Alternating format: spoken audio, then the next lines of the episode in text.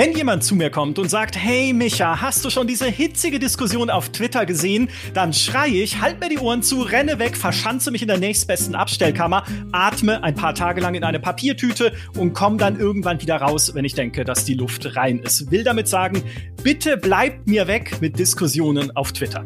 In diesem Fall will ich aber eine Ausnahme machen, weil es um eine Twitter-Diskussion geht, die auch mich umtreibt, nämlich um die Frage, wie sehr uns Spiele an die Hand nehmen dürfen. Entzündet hat sich diese Debatte in einem Tweet des Users FB Aesthetics, der Bilder aus dem Remake von Resident Evil 4 geteilt hat und darauf sind Gegenstände zu sehen, also Fässer, Munitionskisten, Fenster, mit denen man interagieren kann. Und damit man das auch bloß nicht übersieht, sind diese Gegenstände dick und fett mit gelber Farbe markiert markiert oder mit gelben Klebebändern beklebt. Und dazu schrieb FP Aesthetics, das muss aufhören. Über 16 Millionen Mal wurde dieser Tweet inzwischen angezeigt und ja, das ist eine spannende Diskussion. Ist es denn wirklich notwendig, uns so plakativ zu führen, um Orientierungslosigkeit oder gar Frust zu vermeiden? Oder unterschätzen Entwickler auch manchmal unsere Fähigkeit, uns in Spielen zurechtzufinden? Darüber möchte ich sprechen mit zwei Gästen, die für mich immer dick und fett markiert sind, wenn es um gute Gespräche geht. Gerade noch hat er in Volong Fallen Dynasty leuchtende Sachen vom Boden aufgesammelt. Jetzt ist er hier. Herzlich willkommen, Dimi Hallei. Hallo. Ebenfalls mit dabei ist meine Kollegin, die Resident Evil 4 in ihrer Spielesammlung dick und fett mit gelber Farbe markiert hat, weil sie so gerne mit dieser Serie interagiert. Hallo, Geraldine Hohmann. Hallo, Micha. Ich bin so froh, dass du den Weg zu diesem Podcast ausreichend für mich markiert hast. Denn was viele nicht wissen, ich sehe verdammt schlecht, nahezu nichts und ich brauche deutliche Markierungen, um diesen Podcast zu finden. Ja, schön, dass ihr beiden da seid. Bevor es losgeht, gibt es jetzt noch ein kurzes Wort von unserem Sponsor, aber auch in eigener Sache. Vom 14. bis 16. April findet in Leipzig die Cactus statt, das neue Gaming Festival, wo auch wir von GameStar, GamePro und meine MMO vor Ort sind, um euch zu treffen und live zu streamen auf unserem Twitch-Kanal Monsters and Explosions. Und Streaming ist auch eines der großen Themen der Cactus innerhalb der Entertainment Area, wo ihr neue Spiele und Hardware ausprobieren und Bühnenshows erleben könnt, gibt es nämlich eine eigens eingerichtete Streaming Area. Dort könnt ihr bekannte Streamerinnen und Streamer treffen und ihnen beim Livestreaming quasi über die Schulter schauen. Außerdem gibt es einen How-to-Stream-Stand mit hilfreichen Tipps für alle, die selbst mit dem Livestreaming durchstarten wollen. Also strömt nach Leipzig auf die Cactus. Den Link zum Ticketverkauf und weitere Infos findet ihr wie immer in den Show Notes. Wir sehen uns in Leipzig gelbe Farbe in Resident Evil 4. Der FP Aesthetics, der Twitter-User, der das Ganze angestoßen hat, hat zu dem Thema auch eine Umfrage gemacht, ne? ob das gute oder schlechte Ergänzungen sind, diese dicken Farbstriche auf den Gegenständen. Und tatsächlich zum Aufnahmezeitpunkt sagen 74 Prozent der Leute, die an dieser Umfrage teilnehmen, das ist eine gute Sache. 26 Prozent sagen, das ist schlecht. Das fand ich mega überraschend. Also hätte ich nicht erwartet, weil es für mich erstmal intuitiv äh, weil wir ja auf Twitter sind, ist, ist aufregend, intuitiv erstmal richtig zu sagen, oh mein Gott, äh, wie schlimm ist das? Äh, Geraldine, wie ist denn das für dich als, als Resi-Fan auch? Stört dich sowas im Spiel? Es kommt darauf an. Ich muss dazu sagen, dass diese Debatte eigentlich noch tiefer geht als nur über die gelbe Farbe. Weil die gelbe Farbe gibt es ja schon seit Resident Evil 7, die gab es auch in Resident Evil 8 und die gab es auch im äh, Resident Evil 2er Remake und im 3er Remake. Also das ist nicht neu. Und mhm. ähm, auch im Remake von 2 und 3 gab es das ja im Original nicht und wurde dann hinzugefügt.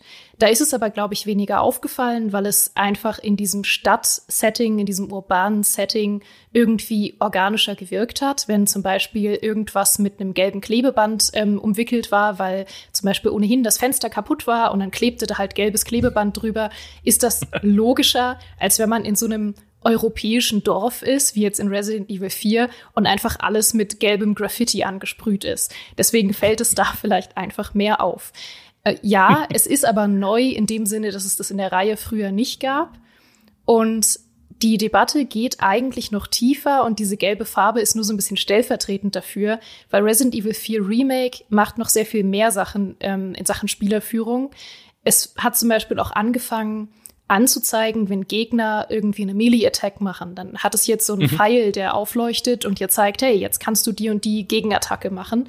Das gab es früher nicht. Früher hat man das einfach anhand der Animation gesehen und das ist ja auch Teil des Gameplays gewesen, dass man die Gegner beobachten muss, dass man weiß, welche Animation steht für was, welche Animation kann ich wie kontern.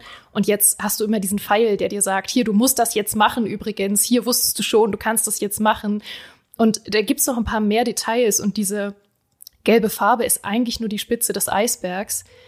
Und deswegen sehe ich das mit gemischten Gefühlen, weil theoretisch finde ich das gerade in einem Spiel wie Resident Evil völlig in Ordnung, weil Resident Evil steht für mich jetzt nicht unbedingt für ultimative Immersion und Sandbox-Gameplay, sondern steht für mich sehr für, ich möchte gerne alles finden, ich möchte gerne alles ausprobieren, ich sehe gerne auf einen Blick, was für mich interaktiv ist.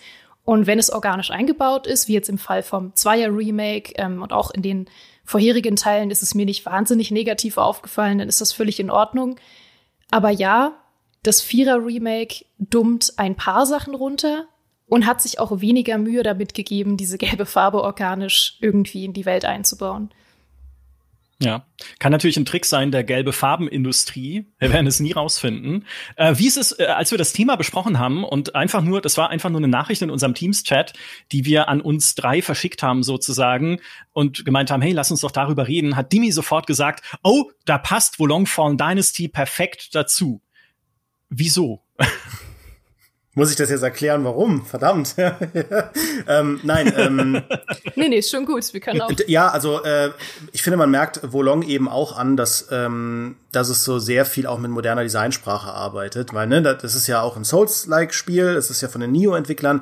Das heißt, es ist tendenziell ein sehr mhm. schwieriges Spiel.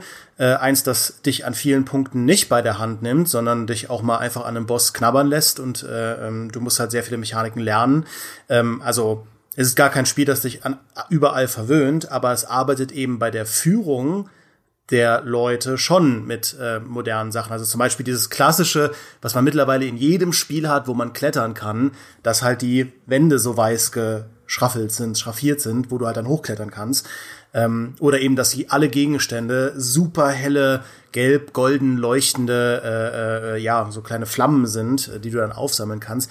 Also es ist sehr schwer beim Erkunden der Welt, die relevanten Dinge zu verpassen.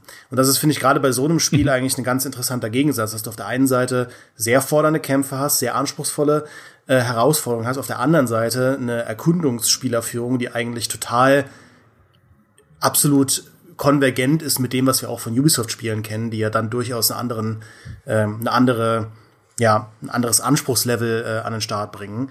Ähm, ja, und ich, es ist, es ist finde ich sehr interessant, weil gerade bei Volong sehe ich auch, es haben ja unter diesem Twitter-Posting ähm, dann auch äh, Devs sich gemeldet und darüber gesprochen, dass es eben so unglaublich schwierig geworden ist, den Leuten auch klar zu machen, wenn sie ein Spiel spielen, ein modernes Spiel spielen, mit was du interagieren kannst, mit was du nicht interagieren kannst, wo du langgehen mhm. kannst.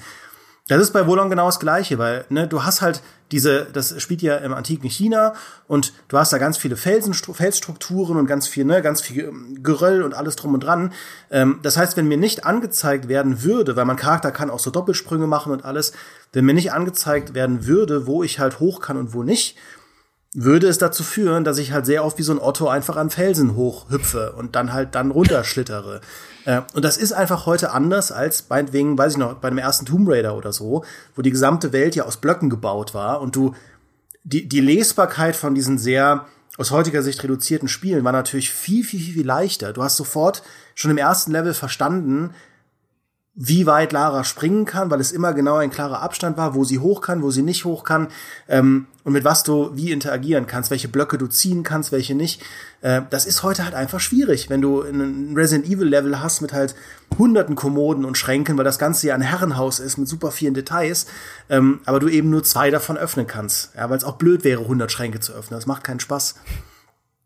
Ja, das ist ein total wichtiger Punkt, weil gerade Resident Evil ja ganz früher bei seinen alten Teilen noch die vorgerenderten Hintergründe hatte ja. und interaktive Kisten eben nicht vorgerendert waren und ein offensichtlich anderes Lighting hatten als die restliche Umgebung. Das heißt, da war es nicht notwendig zu sagen, wir markieren das nochmal extra in Gelb, damit du auch ganz sicher sein kannst, dass das interaktiv ist.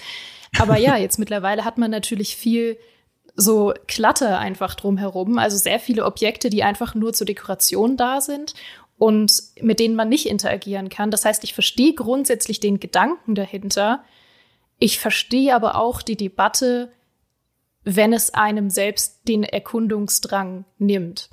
Und wenn es vor allem keine Option ist, das ist auch, worüber sich die Leute teilweise geärgert haben, dass sie diese Markierung nicht optional ausstellen können. Neuer Gegenstand, äh, Schwamm, mit dem du einfach diese Farbe dann so runter scrubben kannst von Mega. den Sachen in Resident Evil 4. Ich finde, äh, ihr habt ja vollkommen recht, ne? Diese, diese Markierung ist ja gut einerseits Führung, aber halt andererseits dieses Zeichen für Einschränkung, ne? Weil es ist nicht intuitiv verständlich für mich, dass ein Schrank geöffnet werden kann, ein anderer aber nicht. Oder dass eine Kiste irgendwie Sachen enthält, eine andere aber nicht, je detaillierter diese Umgebungen werden. Und ja, man kann an dieser Stelle sowieso ein Plädoyer für Sandbox-Spiele halten und es mag sein, dass noch eins kommt im Verlauf unseres Gesprächs.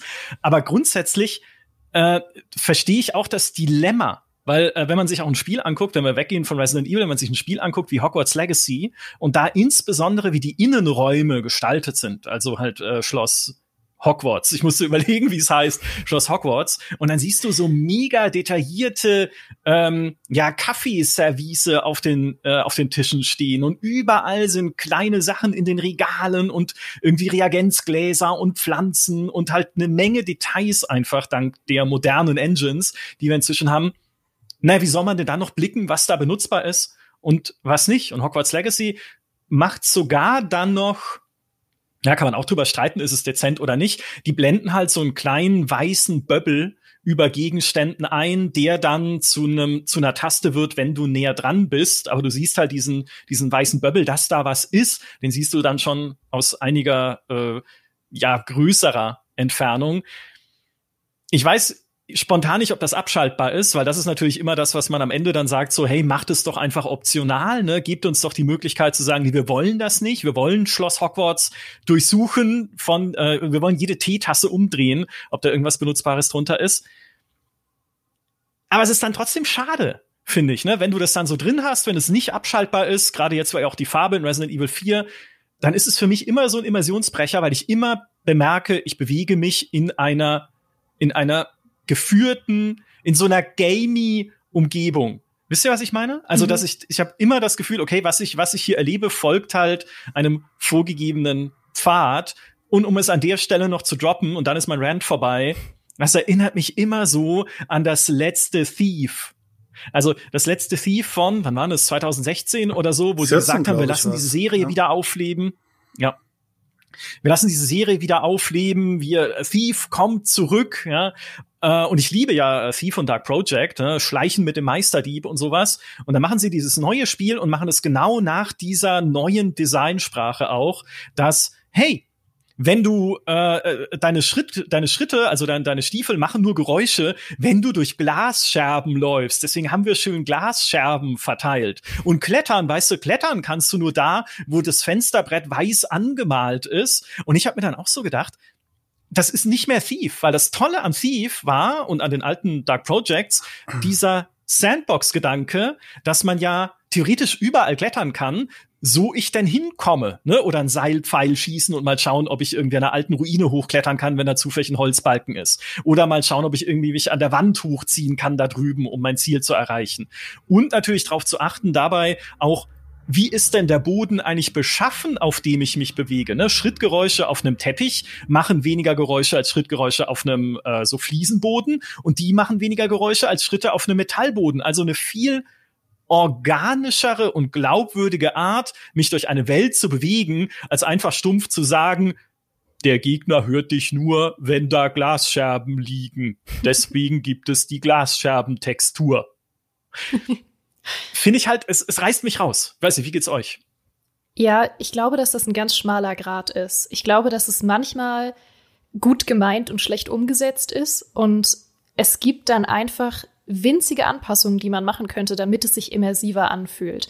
Also an dem Beispiel, was Dimi genannt hatte mit so Griffkanten, dass man immer sagt, oh, jetzt ist die Wand hier weiß, hier kann ich offensichtlich hochklettern kommt natürlich immer auf die Welt an, aber es gibt immer eine organischere Möglichkeit, sowas darzustellen, denke ich. Also wenn man zum Beispiel jetzt wirklich in der Welt ist, in der man hauptsächlich organische, weiche Erdhänge oder sowas hochklettert, kann man immer mhm. sagen, hier sind schon mal Leute hochgeklettert. Man sieht hier Spuren von Leuten, die schon mal hochgeklettert sind. Das zeigt mir, ich kann hier hochklettern. Und das wäre organischer, als zu sagen, wir markieren das alles mit einem weißen Böppel oder wir streichen die Wand weiß. Es gibt keinen Sinn zu sagen, wir streichen alle Wände weiß, wo man hochklettern kann, außer wenn es vorher jemand markiert hätte. Also man muss sich immer so ein bisschen auch die Frage stellen, wie das in die Welt passt. Und dann ist es für mich ein hilfreiches Tool. Und beim Beispiel Resident Evil nochmal, ist es, wie gesagt, jetzt über die Zeit auffälliger geworden. Es war für mich völlig nachvollziehbar, dass ein ähm, Sicherungskasten in Resident Evil mit gelbem Klebeband zugeklebt war und ich daraufhin wusste, oh, das ist Klebeband, was ich entfernen kann, wenn ich ein Messer habe oder eine Schere oder irgendwas, was halt dieses Klebeband durchtrennen kann. Das ist für mich viel nachvollziehbarer, als zu sagen, hey, in diesem europäischen ähm, irgendwie altmodischen Dorf sind Leute rumgegangen und haben alle Kisten gelb angesprüht, weil sie irgendwie Lust darauf hatten. Das ist halt was, was man dann doch merkt. Also wir sind ja nicht doof als Spieler. Ich finde aber die, den Gedanken dahinter, den Accessibility-Gedanken grundsätzlich gut. Und wie gesagt, in Resident Evil es ist ohnehin kein Spiel, was ich besonders sandboxy spiele. Und ich glaube, da geht es den meisten so. Da möchte man ja einfach durch und alles sammeln und alles looten. Aber ähm, es geht eben noch weiter. Wie gesagt, diese gelbe Farbe ist nur die Spitze des Eisbergs, dass sie zum Beispiel auch Originalszenen aus Resident Evil 4, die vorher interaktiv waren, jetzt zu einer Cutscene gemacht haben, weil sie offensichtlich den Spielern nicht mehr zutrauen, im richtigen Moment zu schießen oder so. Und das, da stehen dann natürlich diese gelben Kisten oder diese gelben Xe auf Kisten stellvertretend dafür. Ja, das, äh, das würde ich auch noch mal, finde ich, ist ein wichtiger Punkt, dass ich glaube, diese eigentliche Kistendebatte äh, und auch generell im Rahmen von Accessibility, da ist man ja schnell mit fertig, weil natürlich sind, äh, also ich glaube, bei den Kisten ist halt die Frage eher, hätte man es einfach dezenter machen können oder hätte man es abschaltbar machen können und dann ist ja auch gut. Ähm, und Accessibility ist ja eine super Sache, äh, das heißt, mehr Optionen sind immer besser. Ich finde spannend wird es eben, wenn diese Frage der Spielerführung dazu führt, dass ähm, die Devs so ein Stück weit Abkürzungen machen oder dass Spielmechaniken flacher sind, als sie hätten sein müssen oder nicht so spannend sind, wie sie hätten sein mhm. können. Und ich finde, dass dieses, ne, Sachen werden zu Cutscenes gemacht, die vorher interaktiv waren, ist ein gutes Beispiel dafür. Ich finde, Thief ist ein gutes Beispiel dafür. Ähm, aber äh, zum Beispiel auch Assassin's Creed, das Parcours-Zeugs in Assassin's Creed ist auch ein gutes Beispiel dafür, weil natürlich, du sollst dich ja fühlen als Ezio Auditore, wie halt der super äh, agile äh, Profi-Athlet. Und dann hast du dann eben eine Verfolgungsjagd, ja, da gibt's dann eine Cutscene irgendwie, du siehst, da flieht jemand vor dir und dann bekommst du die Kontrolle und dann wird genau vor dir angezeigt, hier ist eine Rampe, da kannst du hochlaufen und dann sind ganz zufällig da ganz viele äh, irgendwie Leuchter und so weiter hintereinander platziert, dass du super elegant an der Hauswand entlang hochkraxeln kannst und so. Das gibt dir natürlich im ersten Moment dann dieses coole Gefühl, ohne dass du was dafür gemacht hast. Aber ähm, auf der anderen Seite siehst du eben, gerade in älteren Assassin's Creed, da gibt es ja eine ganze Szene von Leuten, die dieses Parcoursystem wirklich meistern und die versuchen daraus so eine Art Sandbox-System zu machen oder Mirror's Edge, ja. Wie spannend Parcours eigentlich sein kann, wenn ich mehr Verantwortung bekomme, coole Stunts zu machen. Und ich meine, Mirror's Edge hatte auch diese super ähm, klaren roten äh, Idealpfade, aber es war irgendwie mhm. klarer markiert, dass das wirklich nicht ist. Also dir wurde vom Spiel immer wieder gesagt, halt dich da nicht dran, wenn du keinen Bock drauf hast, mach was anderes. Ähm, und so hast du halt eigentlich eine tiefere Mechanik. Oder du hast sowas wie, ne, die klassisch, die uralte Debatte um die Detektivsicht aus Batman, die ja auch irgendwie mittlerweile auch in Assassin's Creed, Assassin's Creed Origins, ähm, hast du dann ja auch so Tatorte, wo du schauen kannst, was da passiert ist und was machst, was machst du als Spieler? Du läufst halt einfach da so lange rum, bis du alle Lupensymbole angezeigt bekommen mhm. hast. Dann drückst du halt auf X und dann sagt Bayek irgendwas und dann ist gut. Vergleichst du das halt mit einem Sherlock Holmes, Crimes and Punishments, wo du ja wirklich selbst denken musst, ja. Also stell dir vor, du hast diese Rätselräume, wo irgendwas passiert ist und am Ende wirst du einfach gefragt, was ist hier passiert? Und du musst selbst die Antworten auswählen und deduzieren, was da passiert ist. Das wäre ja inhaltlich viel, viel spannender, aber du musst eben dann als Game Designer auch anders daran gehen. Du musst die Räume anders strukturieren. Du musst klare Geschichten erzählen. Es ist anspruchsvoller, als einfach zu sagen, ich setze jetzt hier vier Story Prompts und dann findet Bayek halt selbst raus, was da passiert ist. Und meine Aufgabe als Spieler ist einfach nur, die zu finden und X zu drücken. Ja, ich finde, um das kurz festzuhalten, äh, die Sichtmodi sind halt immer so ein bisschen das, das Mittel der Verzweiflung glaube ich, was man selber kriegt als Entwicklerteam, wenn man sieht, oh mein Gott, wir markieren zu viel. Und wo man das sehen kann, ist bei Horizon Zero Dawn und dann Horizon Forbidden West, wo bei Horizon Zero Dawn ja wirklich alles, was erkletterbar war, irgendwie gelb angestrichen war oder weiß angestrichen war. Ne? Halt irgendwie Vorsprünge in Klippen, natürlich die entsprechenden Stellen an diesen Robosauriern, Seile und Co. Also du wusstest immer genau, wo gelbe Farbe ist. Komischerweise ist es auch immer gelb, so als Warnfarbe irgendwie wusstest du genau, da kann Aloy dran hochklettern. Ne? Muss ich mich gar nicht jetzt weiter umschauen. Klar, an manchen Stellen muss man dann immer noch ein bisschen gucken, okay, wo ist der nächste Vorsprung, wo ich irgendwie mich rüberhangeln kann oder wo ich hinspringen kann. Aber grundsätzlich, das war halt im ersten Teil. Und im zweiten Teil haben sie dann gesagt, boah, Alter, ja, das macht unsere Welt aber halt also, wer hat das denn gemacht? Ne, wenn man mal überlegt, wir versuchen hier auch eine glaubwürdige Welt zu bauen, die ja auch eine äh, tiefe Hintergrundgeschichte hat, die man enträtselt im ersten Teil. Und wer hat denn die Klippen eigentlich da angemalt? Also ist da irgendwie einer mit dem Farbeimer durchgelaufen, hat da irgendwie die, die weißen Striche verteilt, dass dann irgendjemand, der mal kommt, weiß, da geht's hoch. Und was sie dann als Ersatz gemacht haben, ist halt diese Markierungen rauszunehmen und stattdessen diesen Fokussichtmodus von Aloy auszubauen und zu erweitern, halt um eine, um eine Funktion, die dir dann diese Bruchkanten anzeigt in den Klippen, an denen du dich entlanghangeln kannst. Ne? Dass man zumindest eine immersivere Möglichkeit hat, Dinge aufleuchten zu lassen. Und bei The Witcher ja genau dasselbe, ne? Auch da, ja, okay, eine Blutlache am Boden, wir können die ja nicht schillern lassen oder brennen lassen mit bunten Flammen, damit Leute sie finden, wenn die halt nur ganz klein ist. Was bauen wir ein? Ah, der Hexer hat doch Instinkte, also machen wir so einen Sichtmodus, wo er auf diese Instinkte zurückgreift, um die kleinste Spur von Blut da hinten beim dritten Baum von links zu finden. Also alternativer Sichtmodus. Ne? Also das ist immer so ein bisschen die Umgehungsstraße, die man nehmen kann, wenn man nicht will, dass die Umgebungen jetzt komplett zugekleistert sind mit irgendwelchen Hinweisen. Was ich aber eigentlich sagen wollte, das war jetzt nur meine Umgehungsstraße, äh, weil mir das gerade eingefallen ist, was ich eigentlich sagen wollte, ist, was du angesprochen hast, Demi, ist ja eine spannende Frage generell, mit welcher Philosophie, mit welcher Entwicklungsphilosophie ich an mein Spiel herangehe. Will ich Leuten einfache, also nicht unbedingt einfache im Sinne des Schwierigkeitsgrades, aber klar erkennbare und auch leichter erlangbare Befriedigungen geben, wenn ich ihnen genau zeige, wie der Weg sein wird, den sie gehen müssen. Ne, kann ja sein, dass sie dann beim Klettern in Assassin's Creed trotzdem noch irgendwie gucken müssen, okay, wo kann ich jetzt, von welchem Punkt aus kann ich mich jetzt darüber hangeln oder kann ich irgendwie darüber springen? Aber das ist halt schon relativ relativ easy machbar ist. Ne? Ist, will ich das? Oder will ich ihnen die eigentlich viel größere Befriedigung geben, wie bei Sherlock Holmes, ein Rätsel oder eine bestimmte Situation halt am Ende selbst mit eigenen Ideen, eigenen Gedanken und aus eigenem irgendwie Antrieb, ne, so Player Expression nennt man das ja auch, selber gelöst zu haben.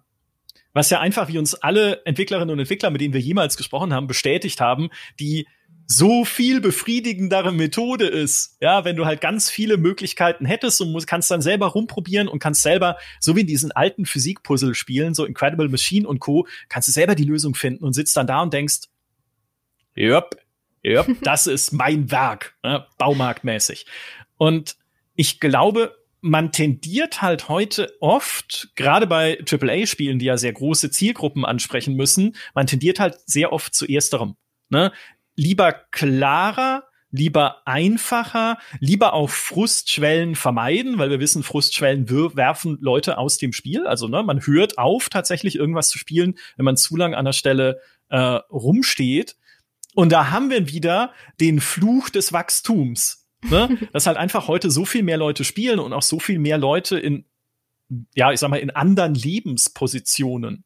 Ne? Also nicht nur mehr Masse, Ne, ist immer ein bisschen simpel gesagt, wenn man sagt, ja, Call of Duty muss ja äh, 400 Milliarden Menschen ansprechen. Nee, es sind auch Leute, die halt jetzt berufstätig sind, zum Beispiel, die Spiele spielen und die halt, wenn sie abends dann äh, aus der Fischfabrik nach Hause kommen, keinen Bock mehr haben, irgendwie drei Stunden lang an einer Kletterpassage in Assassin's Creed festzuhängen, sondern die wollen halt weiterkommen, die wollen Erfolgserlebnisse. Es würde mir ganz genauso gehen, ne, wenn ich abends nach harter Arbeit irgendwie mich hinsetzen würde und sage, ich spiele jetzt irgendwas noch zur Entspannung.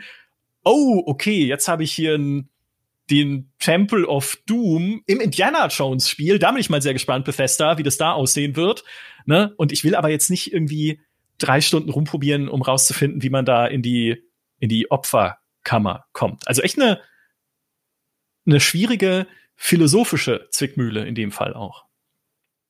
Ja, aber um da auch den Kreis zu schließen zu Demis Sherlock Holmes Argument, kann man einfach auch mal festhalten, es muss immer Spielerführung geben. Manchmal ist sie gut versteckt, aber so ein Tatort wird so oder so gebaut. Es ist ein gebauter Tatort, der eine Erfahrung bieten soll und durch den man auf die eine oder andere Art als Spieler durchgeleitet wird. Sei es jetzt super dezent, ähm, dass man wirklich einfach nur bestimmte Sachen auf eine Art platziert, dass sie auffindbar sind für den Spieler, oder sei es eben super plump, indem man kleine weiße Böbbel irgendwie über alles drüber macht oder Lupensymbole, sodass man auch wirklich nichts verpassen kann.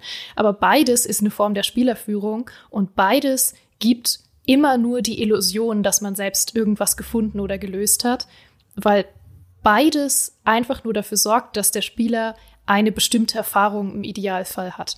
Und es gibt dann ein Spektrum, auf dem man das machen kann, aber alle Spiele brauchen Spielerführung. Du wirst immer auf irgendeine Art geführt. Wenn du irgendwo nicht hin kannst in einem Spiel, ist das immer Spielerführung. Wenn du irgendwo hin kannst, wenn du einen Raum betrittst und irgendwas direkt vor dir liegt und du es als erstes sehen kannst, oder wenn du irgendwas bewusst nicht sehen kannst, weil du einen Raum betrittst und es hinter dir liegt. Das ist alles mhm. Spielerführung.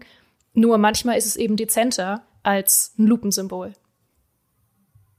Ja, ähm, das ist ja auch die Debatte, die bei Dark Souls immer geführt wird, ne? dass ja eigentlich diese Räume, die äh, aus, selbst im ersten Dark Souls so minutiös äh, designt sind, dass eigentlich genau vorhergesagt wurde oder vorhergedacht wurde, wann du wann mit was konfrontiert wirst und kein Gegner ist mhm. zufällig platziert. Alles folgt da so einer sehr klaren Komposition, die aber natürlich völlig unerkennbar ist. Also so manche Sachen sind erkennbar, wie wenn du halt irgendwie in irgendeinem Souls-Spiel, das ist bei Wolong auch so, irgendwo langläuft und rechts geht so ein kleiner Gang. Du weißt einfach, du wirst von der Seite angegriffen. Es gibt oder da liegt irgendwie ein Item am Ende von einem langen, langen dunklen Flur. Du weißt einfach, das geht nicht gut. Und wenn es gut geht, dann ist es halt eine bewusste Subversion von dem, was du erwartet hast, ja, um dich ne, wie mit den ausbleibenden Jumpscares, um dich halt auf die falsche Fährte zu führen.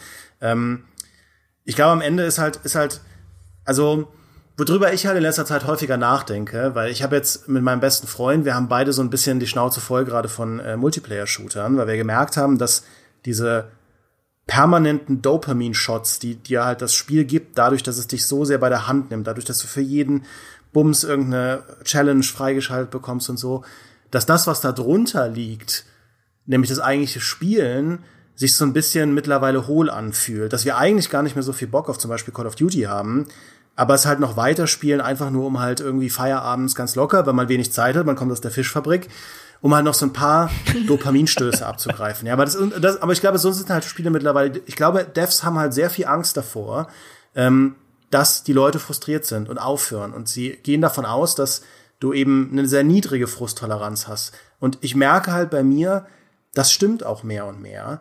Also ich habe jetzt irgendwie angefangen, mhm. das äh, ähm, Expeditions Rome heißt es, glaube ich, dieses Römer-Rollenspiel das äh, letztes Jahr rauskam. Habe ich im Game Pass mir mal runtergeladen, weil ich Bock auf Römer-Dings hatte und habe das immer noch mal angefangen zu spielen. Und das ist halt am Anfang sehr klassisch, ne? Charaktererstellung, viel Story, viel, okay, so funktioniert ein Kampfsystem, viel Erklärung. Da habe ich schon wieder ausgemacht, ja, weil mir das an einem Feierabend zu viel war. Und man führt diese Diskussion ja sehr viel im Social-Media-Bereich, ne, mit Aufmerksamkeitsspannen und so weiter. Aber ich frage mich manchmal, ob man sich auch selbst dagegen wehren muss, sich zu sehr darauf zu erziehen, diese maximale Lesbarkeit von Spielen zu erwarten. Wisst ihr, was ich meine? Also, dass, wenn ein Spiel zu mhm. lesbar mhm. ist, dann, dann, dann arbeite ich mich ja wirklich nur noch von einem Prompt zum nächsten. Ich gehe von einem leuchtenden Item zum nächsten. Ich ignoriere alles, was drumherum passiert. Und irgendwann fange ich auch an, das zu erwarten und gehe halt in Level rein und denke mir, okay, was sind die fünf Trigger? Wie funktioniert dieses Spiel? Bei Alien Isolation, ich wollte genau wissen, okay, was, wie funktioniert dieses Alien? Wie funktioniert diese KI? Worauf muss ich achten, damit ich alles Unnötige weglassen kann, damit mein Gehirn davon verschont bleibt. Und eigentlich ist, doch, ist das doch schade, finde ich.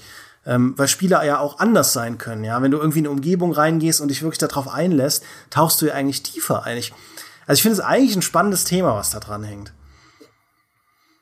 Ja, komplett. Und das ist äh, eine, die, äh, eigentlich die perfekte Analogie auch zu den Minimap-Icons in Open Worlds, die wir ja auch gerne kritisieren, als naja, das ist halt der, der, ein, ein Enttäuschungsvermeider. Ne? Auch da wieder, Moment, wenn ich, also ich lerne sozusagen ein Spiel auf eine bestimmte Art zu spielen, nämlich diesen Icons zu folgen, weil ich weiß, und schnell merke, wenn ich es nicht mache, das ist ja gar nicht alles interessant.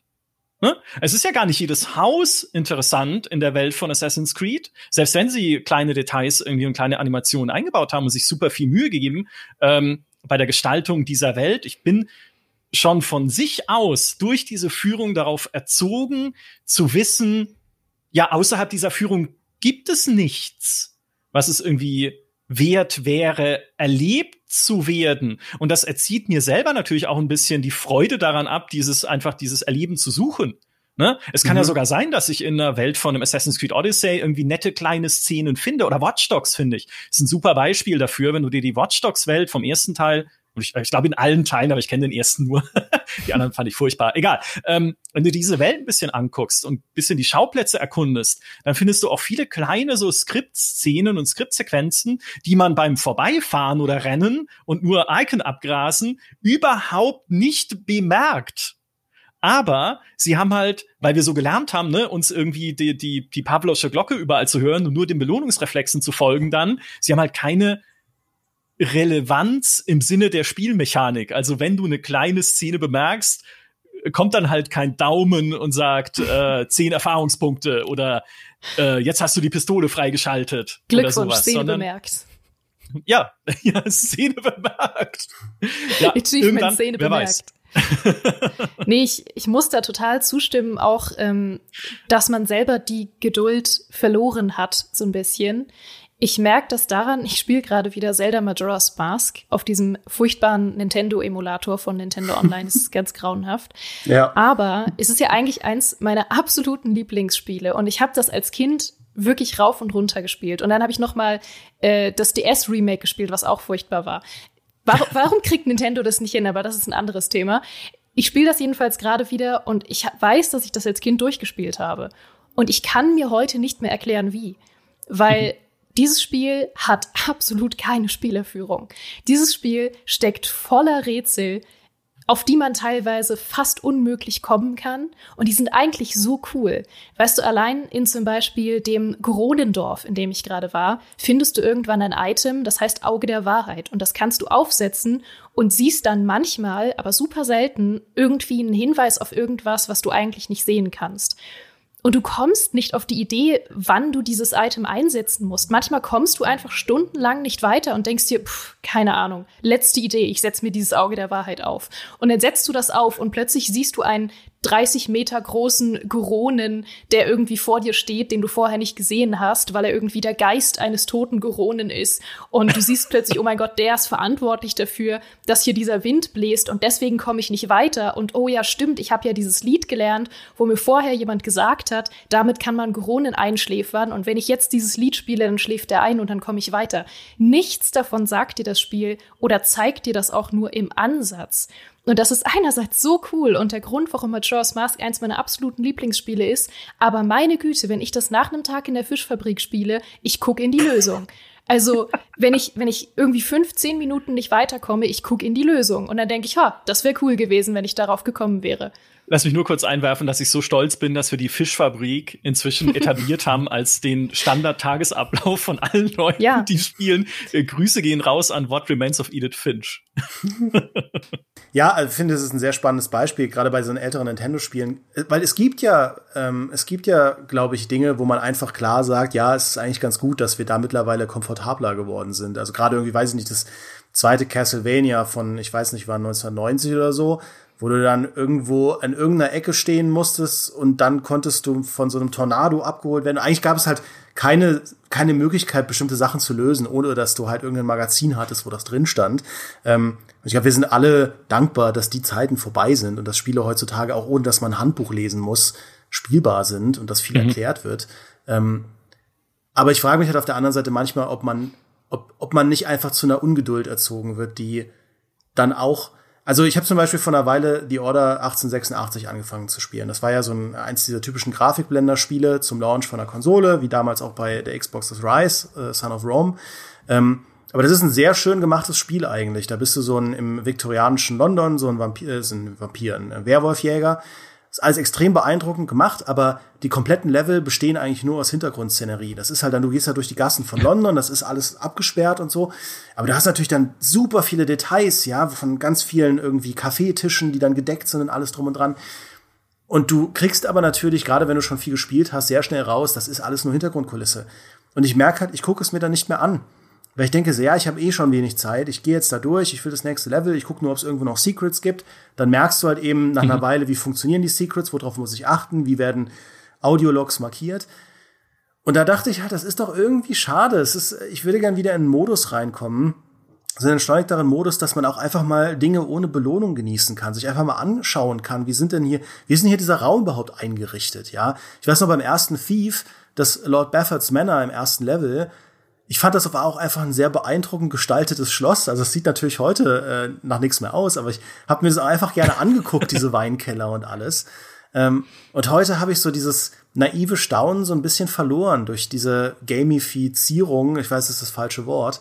Ich hatte auch letztens ein JRPG gespielt und da gab es irgendwie äh, bei einem Highschool-Setting und da gab es äh, so versteckte Plüschtiere in allen möglichen Szenerien und du konntest mit einer App, Ingame-App, konntest du Hinweise kriegen, wo es diese Plüschtiere gibt. Und das war so ein bisschen so ein Schnitzeljagd, ja. Dafür hast du nichts bekommen. Du konntest die auch nicht aufsammeln, die Plüschtiere oder so. Es war einfach nur so ein Wo ist Walter-mäßiges, Wo ist Waldo-mäßiges. Du guckst, du findest das und siehst, ah ja, guck mal, da ist es ja. Habe ich auf dem Bildschirm jetzt gesehen. Da gehe ich jetzt mal in den nächsten Raum. Und das, das kann doch nicht sein. Das kann doch nicht sein, dass man jetzt mit diesen Plüschtieren, dass die einfach nur da rumstehen und und die Belohnung ist, dass ich hier vor meinem Bildschirm mich dann freuen soll. Und das gibt noch nicht mal ein Achievement. Und da habe ich in die Foren reingeschaut. Und es war natürlich auch was, worüber sich die, keine Ahnung, fünf Fans, die es weltweit gibt von dem Spiel, allesamt gewundert haben. So, nee, da kann man nichts machen. Dann haben sie dann gesucht, das muss doch irgendwie für ein Achievement oder eine Trophy sinnvoll sein. Da muss man da irgendeine Waffe mit freischalten können. Das können doch nicht einfach nur Plüschtiere sein, die da einfach nur rumstehen. Aber doch, ja.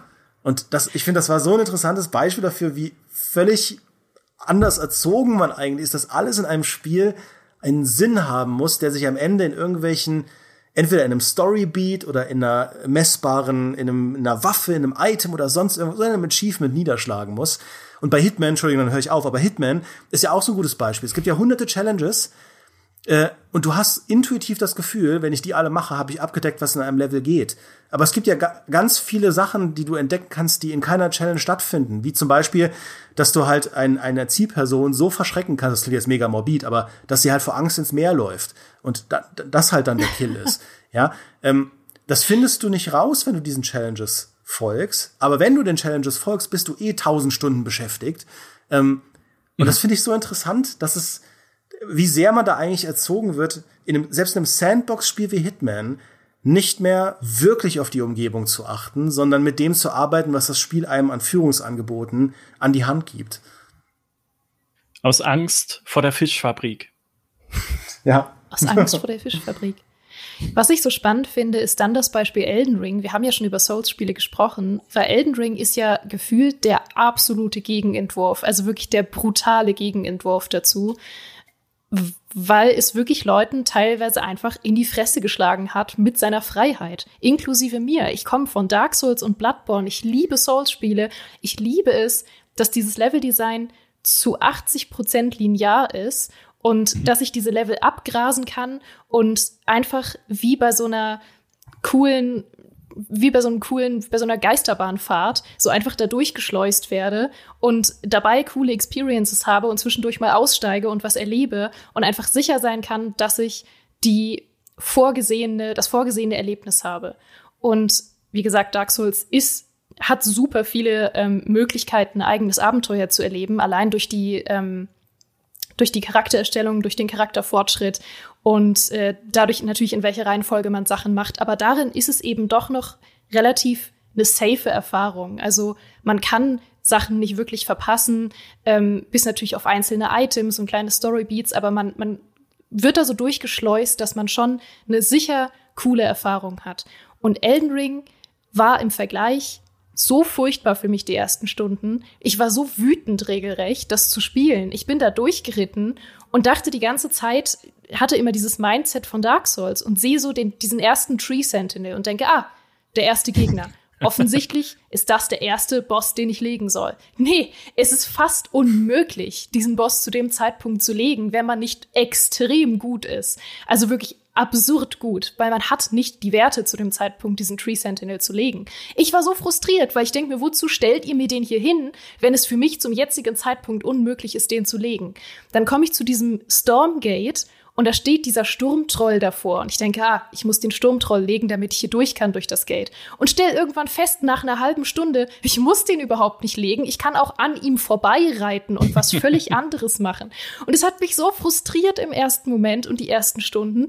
Und irgendwann habe ich aufgegeben und habe mich dem hingegeben. Und dann habe ich verstanden, was daran so cool ist. Und dann war das wirklich eine absurd coole Erfahrung, absolut keine Führung zu haben, Sachen selbst rausfinden zu müssen und teilweise nicht mal zu wissen, wenn ich eine Quest angenommen habe. Irgendein Charakter sagt mir, es gibt übrigens diesen anderen Charakter, so weiß ich, mein Bruder, dem ist mal das und das passiert.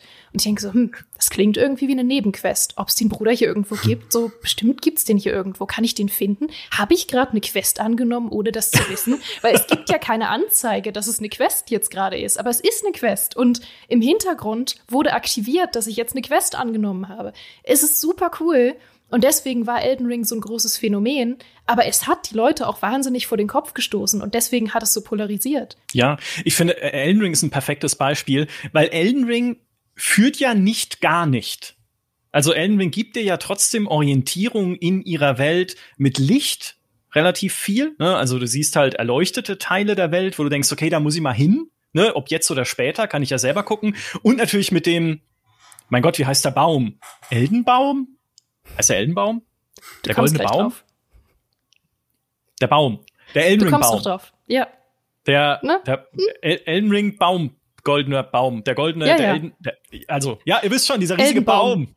Googelt es doch. Baumelden, Baumbaum, ja. Baumelden, Gold. Dieser alte Baum da. Ja. So, den siehst du von überall. Ne? Und du kannst natürlich dich orientieren dann auch immer an diesen ne, und seine Sprösslinge und dann kannst du immer gucken, okay, wo ist jetzt dieser Baum? Wie stehe ich relativ dazu? Wo kann ich jetzt, ne? Es zieht dann vielleicht den Blick auch wieder in eine Richtung äh, zu sagen, okay, was ist denn jetzt, wenn ich da zu diesem Baum gucke? Was ist denn da in der Nähe? Sind da kleine Häuschen? Gehe ich doch mal zu diesen Häuschen. Das ist das eine. Also es schafft es sehr geschickt, allein mit seiner Landschaftsarchitektur deinen Blick zu lenken, finde ich. Und das zweite ist, Elden Ring ist halt auch ein Spiel, das dich belohnt dafür, nachschauen zu gehen. Ne? Ich, also, und zwar belohnt im Sinne von, man findet halt was. Ne? Und wenn es irgendwie, wenn ich in irgendein Gebäude gehe, hey, vielleicht ist es cool, vielleicht sitzt da dann irgendein NPC und sagt, finde die äh, das Heilmittel für die whatever, ne? Oder so. Also ich krieg wirklich eine Quest. Oder ich finde zumindest halt irgendein, irgendein Item, irgendein, irgendein äh, Crafting-Ding. Ich finde vielleicht wenigstens ein paar Gegner, die mir Runen geben. Ja, also Elden hat es ganz, also äh, funktioniert ganz gut darin, dir beizubringen, hey, es ist cool, vom Weg abzuweichen. Ne? Es ist cool, einfach mal dich auf diese Welt einzulassen und zu schauen, was du findest und was da irgendwie vielleicht versteckt ist. So ein bisschen wie Gothic auch. Ne? Also geh doch, geh doch einfach mal, geh doch mal. Ne? Guck doch mal. Ne? Und schau doch mal, ob du das Viech da vorne besiegen kannst in Klammern wahrscheinlich nicht, aber da hast du auch was gelernt. Ja? Und ähm, ich verstehe natürlich, warum viele Spiele und Entwicklerteams vor dieser Art der Führung und der Offenheit zurückschrecken. Einerseits, weil man vielleicht eine stringente Story erzählen möchte, die halt bei Elden Ring, wenn wir ehrlich sind, jetzt relativ kryptisch ist. Ne? Also schwer da natürlich dem zu folgen, was passiert, äh, wenn man nicht nebenher den Wiki liest oder sowas oder wirklich gut aufpasst. Ähm, so, das ist das eine. Ne? Also wenn ich halt vorhabe, irgendwie eine coole Geschichte zu erzählen, dann muss ich ja zwangsläufig mehr führen. Und ähm, das andere ist, der Aufwand natürlich sowas zu bauen. Ne? Also auch da, wenn ich irgendwie überlege, hey, ich mache mir eine, also ich baue so ein Spiel wie neues Resident Evil. Und ja, okay, es kriegt schon keine komplette Open World, weil dann sonst drehen wir hier alle durch, aber es kriegt zumindest offenere Levels. Aber auch die, mein Gott, die zu füllen mit irgendwie interessanten Sachen und noch irgendwie, weiß ich nicht, keine Ahnung, ich kenne jetzt Resident Evil nicht so gut, aber zusätzlicher Lore oder Zeitungsschnipsel, aus denen man noch mehr erfährt oder ja, ja, eine neue Mütze für deinen Charakter. Lore. Ja, ich nehme an, da steckt viel drin. Ja, ja das steckt, da steckt viel drin. Vielleicht ja. also auch, auch Gutes, aber auf jeden Fall viel. Ja, aber sich halt irgendeine Art von Belohnung ausdenken zu müssen oder zusätzliche Belohnungsebenen ausdenken zu müssen, die man dort findet, schwierig. Ne? Also es ist, da muss harte Arbeit reinfließen. Und dann kommen doch wieder die Leute und sagen, hä? Meine Belohnung dafür, da hinten in den allerletzten Turm geklettert zu sein, war, dass da ein Skelett liegt mit einer Klopapierrolle in der Hand, wie ein Elex oder so. Das ist für mich halt keine Belohnung, ne? Weil ich bin anders konditioniert. Für mich ist eine Belohnung nur, äh, das hatten wir jetzt schon natürlich den Punkt, für mich ist eine Belohnung nur Zählbares. Nur wenn sich mein Balken füllt, bin ich glücklich. Ja, schwierige Sache, das immer zu liefern als, äh, als Spiel. Ja, ich versuche auch im Moment eine Lösung für dieses Gefühl zu finden, was Dimi beschrieben hat, dass man nicht abstumpfen möchte, was so irgendwie besondere Erfahrungen angeht, die man auch selber macht, ohne dass man wie an so einer Schnur durch ein Level gezogen wird und immer einem genau gezeigt wird, was man machen muss. Und die beste Lösung, die ich im Moment anbieten kann, ist, dass ich einfach das im Wechsel erlebe, weil ich würde durchdrehen, wenn alle Spiele wären wie Elden Ring oder wie Majora's Mask oder alle Spiele die ultimative Sandbox wären, in der absolut keine Spielerführung existiert. Aber ich brauche sie, um mal wieder was zu spüren, ehrlich gesagt.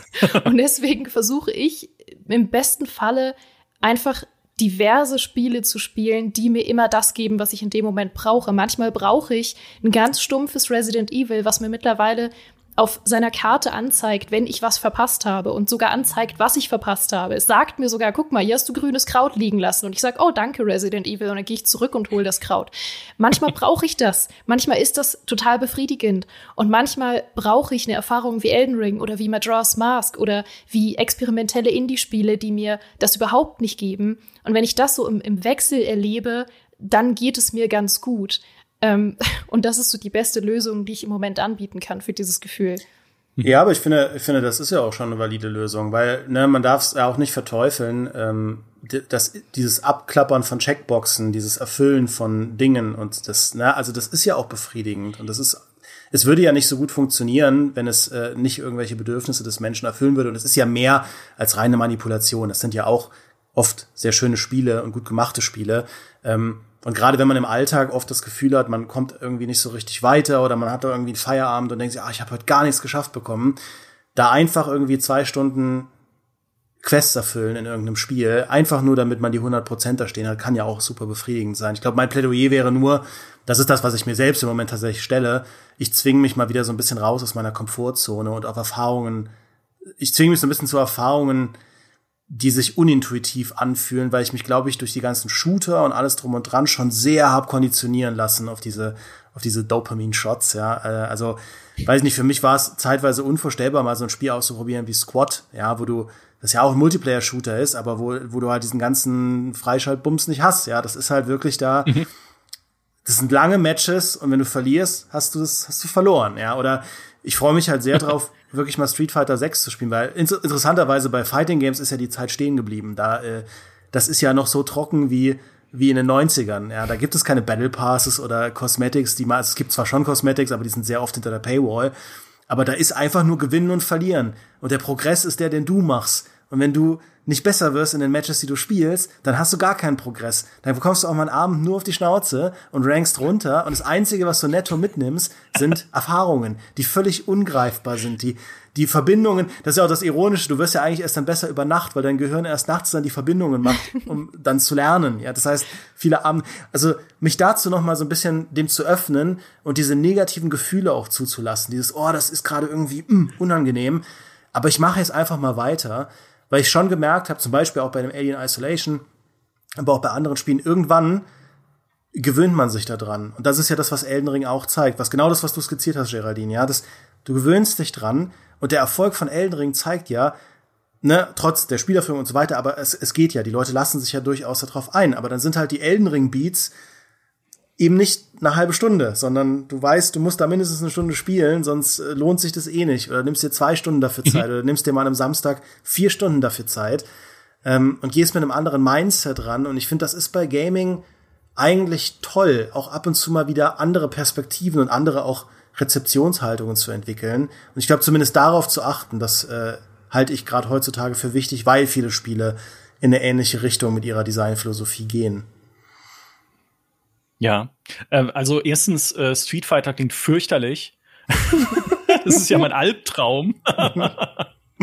Weil ich aber Fighting Games nicht kann. Sonst klingt's super, aber okay. Ähm, und zweitens, ja, stimme ich, stimme ich komplett zu. Und es ist ja auch, ne, äh, die, ich meine, was sich ja dann auch Entwicklerteams umtreibt, wenn sie so ein Spiel bauen, ist ja auch, in welcher Art und Weise werden wir denn dann gespielt werden? Ne? Werden Leute sich abends hinsetzen und sagen, ich gebe mir jetzt drei Stunden Elden Ring, um die Umgebung noch mal zu erkunden oder den einen Boss noch irgendwie zumindest mal versuchen zu können und angehen zu können, ob man es dann schafft oder nicht. Und das Spiel dann auch, dann auch darauf auszurichten, was halt Führung angeht. Hey, wir wissen, Leute spielen es länger am Stück oder wir, wir hoffen, Leute spielen es länger am Stück. Und ja, auch ein Elden Ring hat ja natürlich diese diese kleinen weißen Flammen, die aufsammelbare Gegenstände markieren. Aber mit denen können wir dann auch wieder spielen, indem wir Gegenstände irgendwo platzieren, wo man erstmal denkt, wie soll ich da hinkommen? Ja, warum liegt denn das da oben auf diesem Fensterbrett irgendwie in zehn Meter Höhe in dieser Kathedralenhalle? Da komme ich doch niemals hin. Und dann spielst du aber halt eine Stunde lang an dieser Kathedrale rum oder an dem Raum rum und merkst irgendwann, ah, okay, wenn ich irgendwie nach draußen und dann da hochklettere und dann da hinten rum und übers Dach, dann komme ich irgendwie, wenn ich an der richtigen Stelle runterspringe, ohne zu sterben, auf dieses Fensterbrett und kann mir dann äh, da irgendwas einsammeln. Und ähm, das erfordert aber halt ein Commitment. Und ich glaube, die, es, es gibt auch Teams, und vielleicht gehören Ubisoft oder gehören manche Teams bei Ubisoft dazu, die sagen, hm, wir glauben nicht daran, dieses Commitment in Leuten wecken zu können, ne, dass sie lange sich mit dem Spiel am Stück beschäftigen. Oder wir richten das Spiel auch eh gar nicht darauf aus, weil wir wissen aus Tests, die wir gemacht haben, aus der Marktforschung, die wir gemacht haben, nee, die durchschnittliche Spieldauer einer Assassin's Creed Session ist eine Stunde. Und in dieser Stunde ich weiß nicht, Ubisoft denkt ja oft zu wissenschaftlich. Ich will Ihnen jetzt an mhm. dieser Stelle nichts unterstellen. Wir sprechen da mit Ihnen auch mal drüber. Aber ich unterstelle Ihnen jetzt einfach, dass Sie dann sagen, innerhalb dieser Stunde gibt es drei coole Kämpfe, drei coole Story-Szenen und eine Quest, die dich in ein neues Gebiet bringt. Ne? Also so wirklich so eine sehr, und das wissen wir ja wiederum aus ihren Spielen, so eine sehr Rhythmus- und standardbasierte Art, so ein Spiel zu strukturieren. Das können sie ja auch wirklich gut. Das haben sie ja über die Jahre immer weiter halt äh, perfektioniert, einfach dieses formelhafte Denken. Und wenn du aber so denkst, dann funktioniert's ja ohne Führung überhaupt nicht. Weil dann kann ich doch nicht zulassen, dass jemand in, keine Ahnung, Assassin's Creed Valhalla eine Stunde lang durch ein Wikingerdorf irrt, weil er, oder nicht irrt, sondern halt sich freudig durch ein Wikingerdorf bewegt, äh, weil man denkt, hey, da könnte ja was sein, da könnte ich ja was finden, da könnte ich mir ja ein paar Details äh, noch anschauen. Darauf ist dann dieses Spiel einfach per se nicht ausgelegt. Also ich glaube, es ist eine sehr, sehr ähm, logischerweise bewusste Entscheidung, selbst wenn man Open-World-Spiel macht, eine bewusste Entscheidung zu trennen, machen wir hier was, was sandboxiger ist, wo Leute experimentieren sollen, wo Leute Zeit mit verbringen sollen, oder machen wir hier was, was äh, trotz der ganzen Welt, die wir bauen, straighter ist, geführter ist und wo Leute, äh, wo wir sozusagen ein, ein, ein choreografiertes Buffet den Leuten hinstellen von Dingen, die sie erleben werden. Und das macht diese Spiele ja auch so beliebt, ne? Ja, und das, äh, das ist ja auch wirklich eine mutige Entscheidung aus Designperspektive, weil du teilweise dann auch Zielgruppen damit aufgibst, je nachdem, welchem Pfad du halt gehst. Ich hatte die Tage eine interessante Diskussion mit dem Oliver Stanius, unserem neuen äh, ähm, Videochef. Ähm, ich war bei ihm zu Hause und wir wollten mal mit der PlayStation VR 2 äh, Gran Turismo 7 ausprobieren, ja. Und das ist ja so ein äh, Racing-Spiel wie Forza Motorsport für die PlayStation 5. Ähm, also so ein semi semi-professionell arcadiges Ding, ja. Und, ähm, und wir waren da völlig unterschiedlicher Ansicht, weil ihn hat es total aufgeregt, äh, dass man in diesem Spiel erst diesen ganzen Quatsch freischalten muss. Ja, dass das so ein bisschen diese vom Go-Kart-Fahrer zum äh, Motorsport-Profi-Geschichte erzählt, weil er will einfach nur mit seiner Freundin die Nordschleife fahren, die besten Zeiten knacken. Das ist, wie er halt diese Spiele spielt. Er geht da rein mit einer eigenen Agenda und sagt, ich will ich will meine eigene Zeit, ich will abends, ich habe Feierabend, ich will mich da hinsetzen und mit dieser geilen VR-Brille und so weiter und so fort will ich einfach diese Zeiten knacken, um diese Strecken zu meistern. Und ich bin das genaue Gegenteil. Ich will genau das. Ich will diese Freischalt-Spielerführung. Ich will diese Welt der, des Autosports entdecken. Und wie machst du ein Spiel, das beide Seiten abholt? Ja, und äh, für mhm. mich wären halt deswegen äh, Rennsimulationen absolut nix, weil das für mich zu trocken ist. Das ist einfach nur, okay, hier hast einen Editor, stell dir ein, was du fahren willst und dann viel Spaß. Da fehlt mir auch viel das Wissen drüber. Für ihn wäre das halt perfekt. Ähm, für ihn, ihn nervt dann wahrscheinlich sowas wie, wie Forza Motorsport oder so. Also Es ist gar nicht so einfach, da den richtigen Weg zu finden. Und man muss es ja auch einfach sagen, du willst natürlich als Dev und als Publisher auch die größtmögliche Zielgruppe haben. Und das, was Ubisoft macht, ist ja über weite Strecken erfolgreich. Ähm, aber es ist halt nicht immer das Beste, was möglich wäre. Um am Ende auch noch mal eine negative Note mit reinzubringen, weil wir viel zu positiv waren bisher. Falls ihr euch mal dafür interessiert, wie es aussehen kann, wenn Fighting Games doch nicht in der Zeit stehen bleiben. Ich bin so froh, dass du es erwähnt hast, Demi, weil ich nutze jede Gelegenheit, um über Shenmue zu sprechen. Shenmue 3.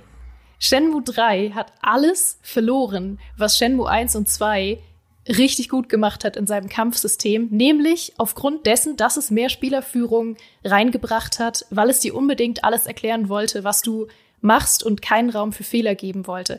Shenmue 1 und 2 basieren ja auf Virtua Fighter, sind also im Kern mhm. auch Fighting Games und haben dazwischen diesen ähm, Open World Adventure, Action Adventure Aspekt, aber zwischendurch sind die Main Aspekte dieses Spiels immer die Kämpfe. Und die haben genauso wie in alten Fighting Games funktioniert, dass du nur intrinsisch besser werden konntest und musstest. Du musstest besser werden, damit du im richtigen Moment kontern konntest, damit du ähm, wusstest, wie bestimmte Angriffe funktionieren, damit du Animationen von Gegnern lesen konntest. Das war alles super und dafür wurde Shenmue geliebt. Shenmue 3 hat sich aber entschieden, dieses Kampfsystem komplett zu verweichlichen. Wenn du nämlich ins äh, Menü gehst, um dir die Controls anzugucken für das Kampfsystem, steht da original der Satz, Try pressing buttons. Also versuch doch mal Knöpfe zu drücken. Und es wurde wirklich so eingebaut. Der Entwickler hat gesagt, ja, er wollte das gern irgendwie zugänglicher für Leute machen, dass sie auch einfach mal ein bisschen was drücken können. Das heißt, das Kampfsystem ist nur noch Button-Mashing und du kommst in Kämpfen auch nur noch bis ah, zu einem ja, bestimmten ja. Punkt. Und wenn du dann an diesem bestimmten Punkt bist, dann sagt dir das Spiel, ja, jetzt bist du trotzdem besiegt worden, weil das ist jetzt Teil der Story. Und um diesen Kampf jetzt noch zu schaffen, musst du dir ähm, einen neuen Trick irgendwo kaufen oder eine neue Kampftechnik irgendwo lernen. Und das ist jetzt gegatekeept von der Story, ansonsten kommst du in diesem Kampf nicht weiter. Und so kann es halt aussehen, wenn es ganz furchtbar schief geht in Sachen Spielerführung Des, und Fighting Deswegen Games. lieben die Leute Shenmue 3 so. Ja. ja. Jetzt verstehe ich das, ja. Ja, klingt wirklich cool. Ich meine, so spiele ich Fighting Games. Drücke irgendeinen Button. Gibt's da noch andere Methoden? Ja. Ähm, oh. okay. Wieder was gelernt. Ähm, eines, eines, was mich noch umtreibt ein bisschen, ist natürlich, äh, Dimi hat es auch schon äh, gesagt mit Gran Turismo, ist ja auch meine eigene Erwartung eigentlich an ein Spiel und wie es dann der, das Erlebnis verfärbt zum Teil. Und wo ich das gerade äh, sehr, sehr deutlich gemerkt habe, ist bei Sons of the Forest, dass wir angefangen haben, hier im Team Softo abzukürzen, weil es irgendwie mal ein Vertipper war, aber jetzt heißt es Softo für mich. Also Sons ja. of the Forest, das Survival-Spiel in diesem toll gestalteten Wald, ne, in diesem atmosphärisch fantastischen Wald, durch den du dich da bewegst, äh, der voll ist mit Kannibalen und anderen Schrecklichkeiten. Es ist ja immer noch ein Survival-Spiel. Und für mich gehört eigentlich zu so einer Survival-Erfahrung natürlich auch das Suchen. Ne, also wirklich gucken zu müssen, wo finde ich denn hier Dinge, um zu überleben? Wo finde ich denn die Steine, die ich brauche, um mir irgendwie ähm, ein Haus zu bauen oder die, die Stämme und die, die Stöcke, die ich dafür brauche? Wo finde ich irgendwie Beeren, aus denen ich Medizin mixen kann? Wo finde ich halt natürlich auch die Gegenstände, das Beil und die Waffen und Co., die in Sons of the Forest äh, versteckt sind? Und in so einem Spiel finde ich Markierungen dann, wenn ich mit der Erwartung halt auch reingehe, ne, also auch wieder persönlich gesprochen, finde ich absolut störend. Mhm. Und ich kann es nicht belegen, weil ich kein älteres Gameplay angeguckt habe, aber seit dem letzten Patch, jetzt zum Aufnahmezeitpunkt gesprochen, vielleicht kommt inzwischen wieder einer, der alles wieder umbaut, aber seit dem letzten Patch sind noch mal deutlich mehr Markierungen für Dinge drin, als vorher drin waren oder zumindest deutlich sichtbarere. Wo mir das aufgefallen ist, ist bei Steinen. Ne, also wenn du durch den Wald läufst, dann wird dir halt, es gibt zwei Arten von Steinen, große und kleine, und dann hast du halt dieses leicht transparente Stein-Icon am Boden, wenn du in die Nähe von einem Stein kommst. Und ich frage mich, warum? Überall sind Steine in dieser Welt. Dieser ganze Wald, ja, es sind auch Bäume da, aber zum größten Teil, wenn man auf den Boden guckt, besteht aus Steinen. Es gibt keinerlei Problem, Steine zu finden. Aber scheinbar war es doch wichtig, diesen Marker einzubauen, weil Leute Probleme hatten, an diese Crafting-Materialien zu kommen. und dadurch auch schneller zu Erfolgen zu kommen, natürlich, weil sie sich Sachen bauen können. Die kleinen Steine brauchst du zum Beispiel, um Pfeile äh, zu bauen für deinen Bogen und sowas. Und ich denke mir halt, aber, aber welche, also, ne, welche, welche Erwartungshaltung muss man haben, um einfach in so ein Survival-Spiel reinzugehen mit dem, mit der Zielsetzung, ich will möglichst schnell und effektiv Sachen craften. Weil für, also ich kann mir vorstellen, dass das Leute machen, ne? Und das ist auch gar kein Vorwurf von alle, die es machen. Aber für mich ist die Erfahrung in einem Survival-Game eher eine atmosphärische. Erstmal zu sagen, oh mein Gott, lebensfeindliche Umgebung. Na klar, ich muss mir Sachen bauen, um da irgendwie zurechtzukommen.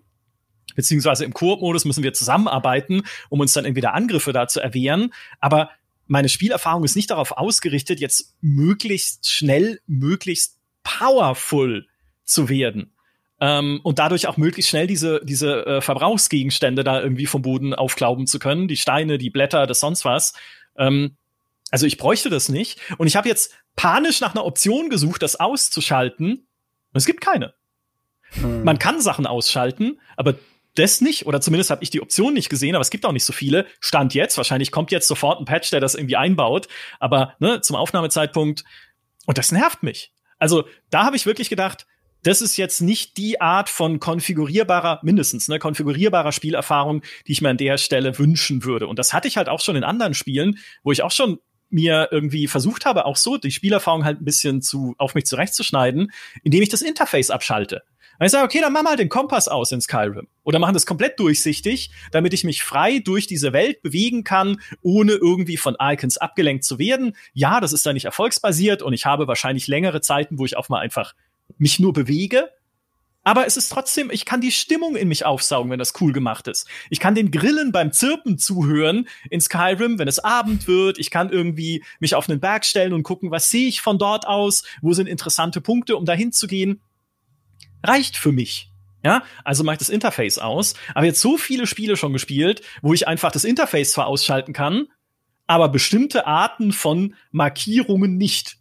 Also, ne, dann ist halt trotzdem noch der Böppel über dem Item, das ich irgendwie aufnehmen kann. Dann äh, glänzen Sachen trotzdem noch so leicht, wenn ich mit ihnen interagieren kann, wie in den Arcane-Spielen. Ne, in Prey zum Beispiel, da ist dieser leichte Schimmer auf Items, was so ultra dumm ist in dunklen Räumen. Ich denke, ey, okay, also gut, wenn es im Licht ist, dann sieht man es ja kaum. Ne? Also klar, dann ich akzeptiere an der Stelle, vielleicht habe ich ja auch irgendein Augenimplantat, ja, was ja auch dann immer die Erklärung von Sci-Fi-Spielen ist, habe ich irgendein Augenimplantat, das Stofffetzen hervorhebt in der Umgebung. Ähm, aber in dunklen Räumen sieht das so falsch aus. Weil ich komme mhm. halt in den Lagerraum und dann sind da die Regale, die ich nicht sehe, aber in den Regalen die aufnehmbaren Gegenstände, die drin liegen, die glänzen. Also denke, okay, also ne, wieder Immersionsbrecher. Und wie, wie dankbar ne, bin ich einfach immer über ein Menü, in dem dann steht, abschalten. Einfach ausmachen, das ganze Zeug, dass es Accessibility-Features gibt, die Leuten helfen mit Handicap, die Leuten helfen, die auch irgendwie, keine Ahnung, Sehbeschwerden haben oder sowas, die halt Dinge nicht richtig sehen können. Absolut richtig, ja, das dann aktivierbar zu machen und da Hilfen einzubauen. Aber genauso umgekehrt, wenn ich halt sage, ich will mal nur, ich will mal nur Atmosphäre aufsaugen, wir es einfach mal weg und äh, gucken, was dann passiert. Und dann, glaube ich, aber stößt man sehr schnell an den Punkt bei vielen Spielen, wo man merkt, darauf ist es halt nicht ausgelegt. Ne? Dann, mhm. äh, dann stolperst du halt durch die Gegend, dann übersiehst du wichtige Sachen, dann ähm, findest du Sachen auch in der Open World nicht oder sowas, wo du, wo du weiterkommst, dann hast du zu lange Strecken ohne, ohne äh, wahrnehmbare Belohnung oder sowas. Also auch da wieder ist eine super wichtige und super zentrale Entscheidung schon sehr früh oder sogar ganz am Anfang von so einem Entwicklungsprozess bewusst zu sagen, unser Spiel soll auch komplett ohne Interface irgendwie funktionieren. Na, deswegen kriegst mhm. du jetzt auch bei allen modernen Action-Adventures irgendwie Sidekicks an die Seite, die dir zurufen, wenn dich ein Gegner angreift. Damit du halt, ne, wenn du nicht die dicke, fette Markierung anhast, dass jetzt ein Hieb von rechts kommt, dass du trotzdem halt ausweichen kannst, weil ist ja auch gut so, ne, weil es dir zugerufen wird. Ne? Vorsicht, Kratos, ein Monster von hinten. Ja, wunderbar, dann springe ich halt mal zur Seite. Äh, Atreus wird schon wissen, wovon er da redet. Stimmt, das gibt's in Wolong auch. Da, da, hast du auch. da hast du auch immer deinen Begleiter, der dann irgendwie sagt, uh, da, da spüre ich jetzt aber ein starkes Monster um die Ecke. Und dann ist ein starkes Monster um die Ecke. Obwohl es so, obwohl es dann doch recht linear ist, also das ja. ist ja geil. Dann cool. Ja, geh mal lieber nicht weiter in diesem Souls-Spiel. Ja. Es könnte schwere Gegner geben. Wollen wir an der Stelle eine Wette abschließen, ob für Resident Evil 4 Remake nach Release noch ein gelbe Farbe-Patch kommt, der das optional macht, das Feature? Und sei es nur, damit die Entwickler schadenfroh dabei zugucken können, wie niemand mehr erkennt, was interaktiv ist? Ha, das finde ich eine gute Frage. Und also ich wette, es kommt sagen, eine Mod. Ja. Ja. Ja. Ja. Und natürlich eine, eine Thomas the Tank Engine Mod, die wird auch wieder kommen. ja. Ja, natürlich. ja, alle, alle interaktiven Gegenstände sind jetzt Thomas the Tank Engine, sodass du, ja, das dann. So gut. Äh, ich meine, wenn das, also, äh, das wird für mich funktionieren, ja.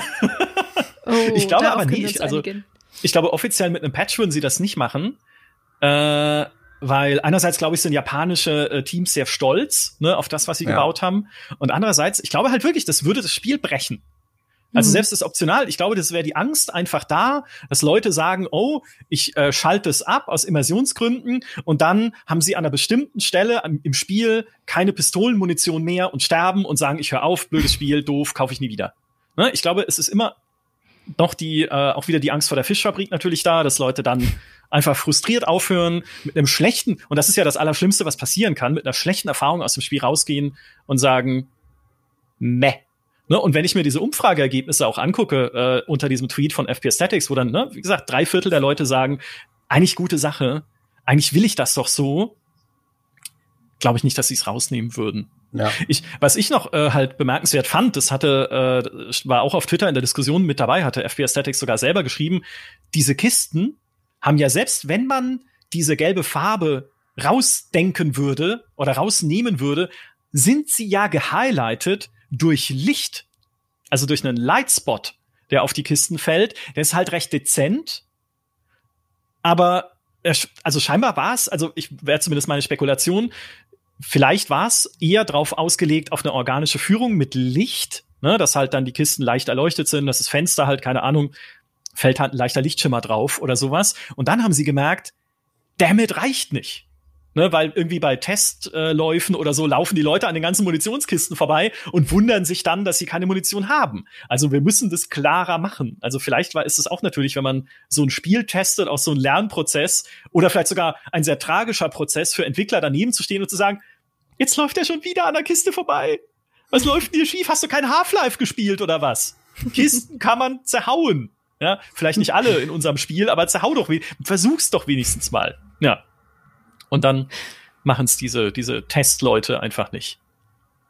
Man hat's ja, nicht klar, leicht. da sind da sind wir Spielerinnen und Spieler natürlich auch in einer bequemen und fast schon arroganten Position, wenn wir dann manchmal sagen, ihr habt jetzt zwei Jahre lang an dieser Erfahrung geschraubt und habt wirklich alles dafür gegeben, dass Kameraperspektiven und Licht und Story und Sachen, die uns vorher gesagt wurden, alles auf diese Kiste hindeutet, aber nö, da laufe ich jetzt dran vorbei. Und dann wird die Kiste gelb gemacht und dann sagen wir, nee, das finde ich jetzt aber unästhetisch. Also das nimmt mir jetzt die Immersion, dass die Kiste gelb ist. Also ja. da sind wir schon manchmal auch ein bisschen arrogant als Spieler. Ja, ich kenne das aus Diskussionen hier mit, mit Jakob, mit unserem Designer, wenn wir über Far Farben sprechen und sagen, oh ja. okay, die Farbe muss jetzt aber wirklich auffällig sein. Und dann sagt er, okay, hier, dann nehmen wir dieses Rot. Und ich sage, ah ja, nee, aber nicht, also, nee, das Rot ist zu auffällig. Mal so ein Mittelrot. Weißt so ein dunkles Rot, aber nicht zu dunkel, dass man sieht, aber röter als, also röter als kein Rot, aber nicht so rot, dass es so knallrot ist. Aber das ist zu rot. Und, und ja, das ist meistens der Punkt, wo er den Chat verlässt. Dann, ja, es ist, es ist nicht leicht. Ja. Deswegen ja auch gelb. Ich finde, also, das ist wieder sehr persönlich gesprochen, aber ich finde, gelb ist immer so eine, es ist halt keine natürliche Farbe, so richtig. Also, oder keine sehr mhm. in der Umgebung präsente Farbe. Es ist halt eine Warnfarbe, deswegen wird die ja auch zum Warnen eingesetzt, so gelb-schwarze Muster. Und natürlich ist sie dadurch schon allein sehr äh, auffällig ne, und sehr immersionsbrechend, als wenn das jetzt irgendwie schwarze Kreuze wären oder so auf diesen Kisten. Aber klar, die würdest du halt auch nicht sehen ne, oder nicht so sehr wahrnehmen wie dann gelbe. Es ist ein Kreuz. An dieser Stelle mein abschließendes Plädoyer. Hey, mach doch einfach Sandbox-Spiele. Ne? Einfach, wenn, wenn alles eine Sandbox wäre, so wie äh, damals Ultima 7, dann hätten wir alle kein Problem. In Ultima 7 war auch die Umgebung wahnsinnig detailliert, aber es war halt Pixelgrafik, deswegen war es leichter zu zeichnen. Aber da konnte ich auch in die Taverne gehen und die Bierkrüge vom Tisch schmeißen und die Gabeln vom Tisch schmeißen, einfach aus Spaß an der Freude, hat überhaupt keine Folgen und hat keinen Nutzen, aber es fühlt sich gut an, einfach der Macker zu sein oder die Mackerin, die da in die Taverne geht und den Leuten die Bierkrüge vom Tisch schmeißt. Einfach so. So, solche Spiele soll es wieder mehr geben. Aber gut, ich verstehe auch, warum man das nicht immer macht. ich glaube, mit moderner Grafik und Physik-Engines und sowas vielleicht ein bisschen eine schwierige Sache. Ich würde sagen, das soll es von dieser Stelle gewesen sein von unserer Diskussion darüber, wie sehr uns Spiele an die Hand nehmen dürfen. Vielen Dank an euch beide, dass ihr mich an die Hand genommen habt und durch diesen Talk geführt. Hat großen Spaß gemacht. Bis zum nächsten Mal. Bis zum nächsten Mal. Macht's gut.